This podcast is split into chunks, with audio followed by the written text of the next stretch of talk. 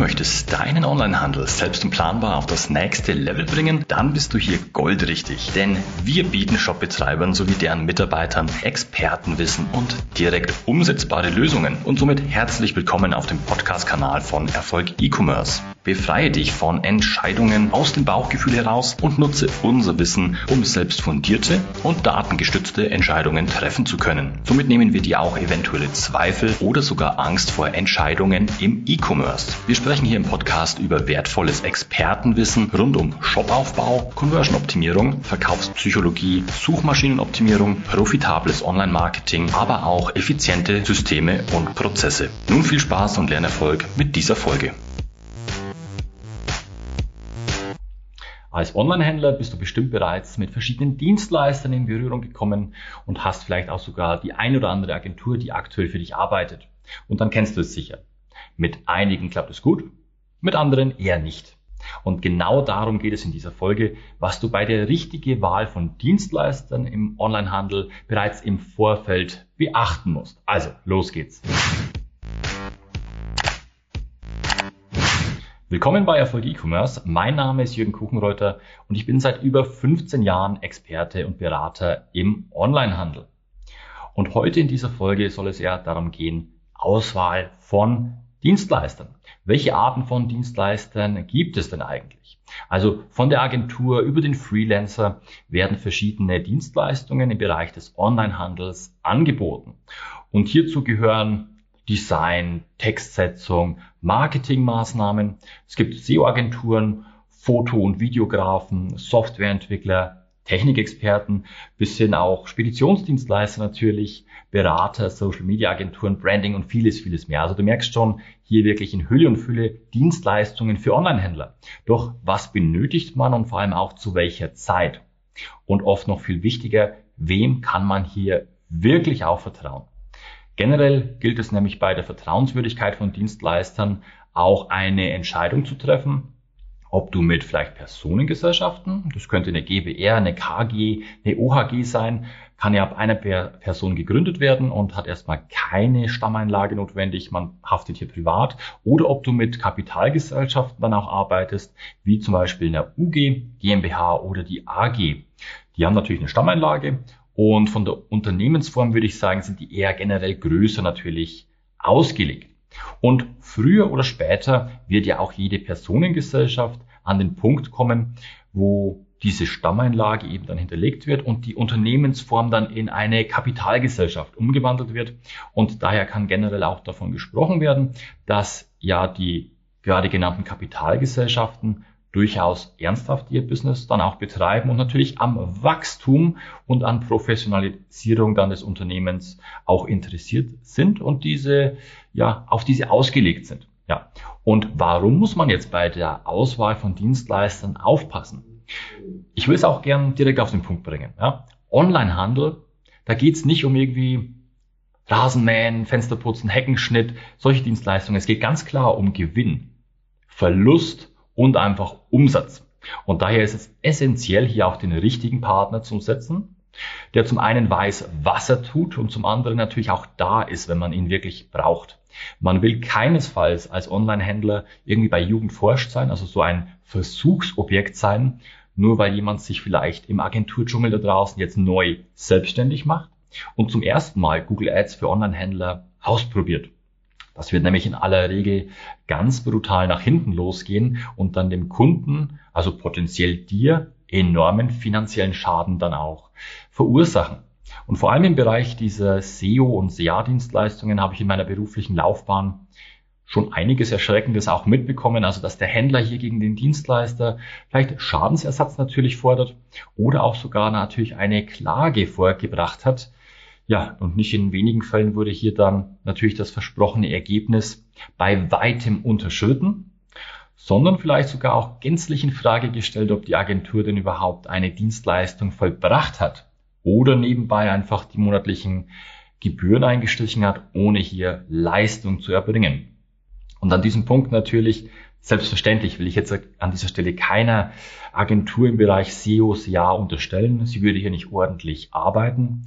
Jedoch muss sich jeder Online-Händler und somit auch du ganz genau überlegen, welchen Dienstleister man für sich dann ins eigene Unternehmen natürlich holt und dem man auch das Wachstum des eigenen Unternehmens anvertraut, also dieses Kerngeschäft anvertraut. Klar, darum geht's ja.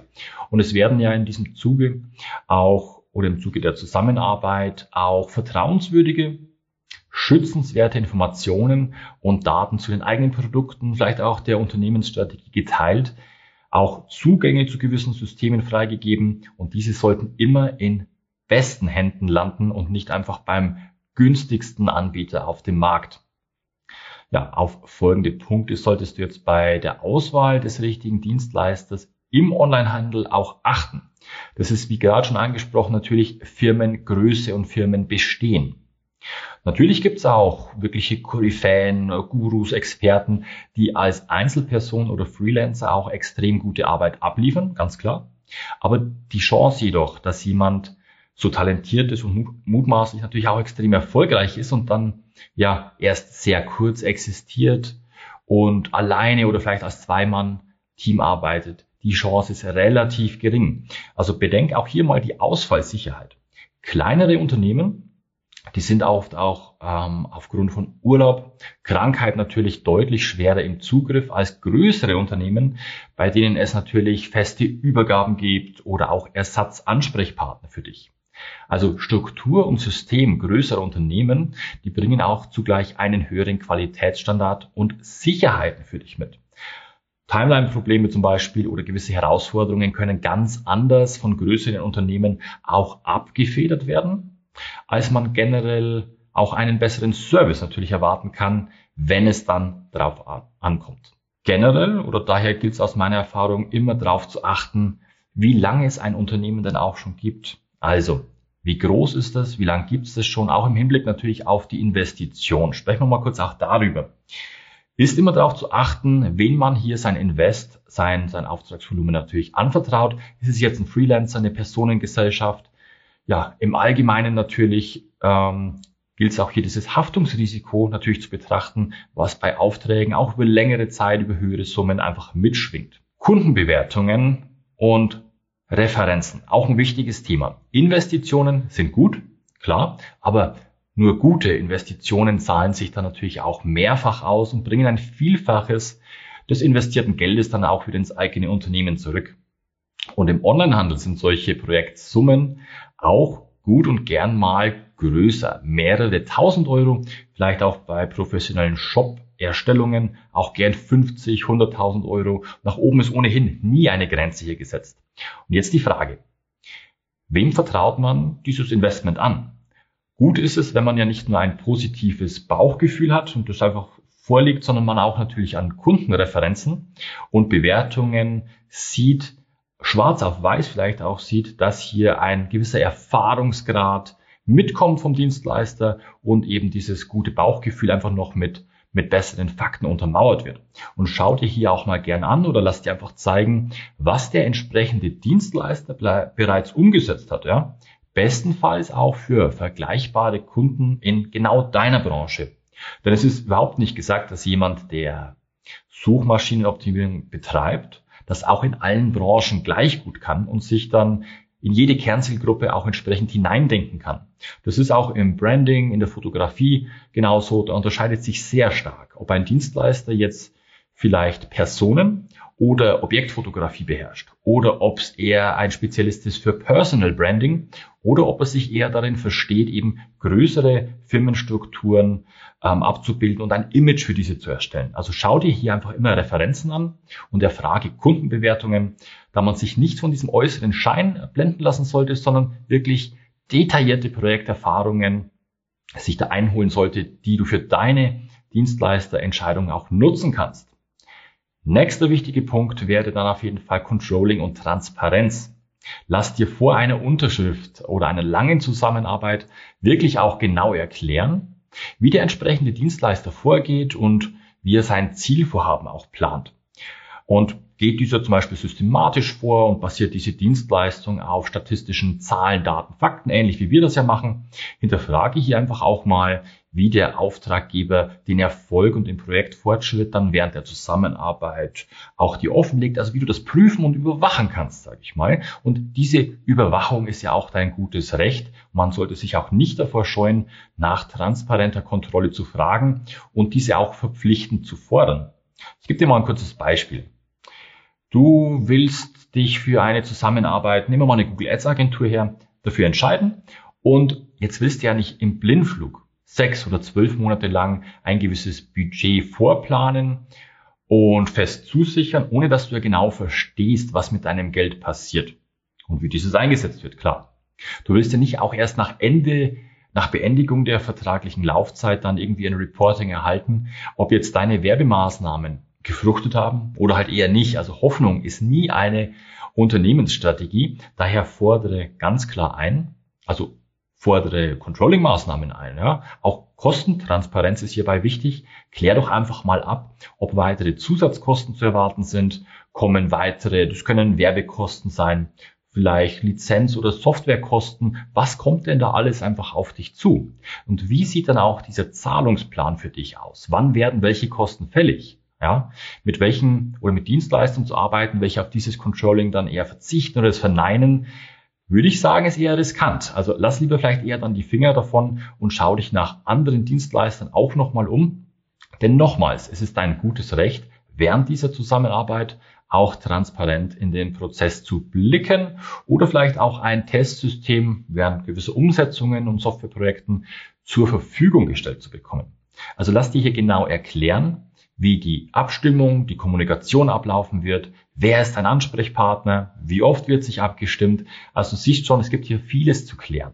Wie kannst du Kontakt aufnehmen, wie ist der aktuelle Stand und wie kannst du diesen auch erfragen. Ja, und je nachdem, was dir dann persönlich im Speziellen noch wichtig ist, gilt es natürlich auch vor einem Vertragsabschluss genau auch nochmal das zu klären und dir bestätigt zu bekommen. Denn im Optimalfall bist du ja der Traumkunde für diesen Dienstleister und umgekehrt auch ist dieser Dienstleister für dich dann auch die optimale Wahl. Ja, und so können auch natürlich extrem fruchtbare Zusammenarbeiten entstehen, die über viele Jahre auch sehr harmonisch dann verlaufen. Also kein Schnellschuss bei der Auswahl von Dienstleistern.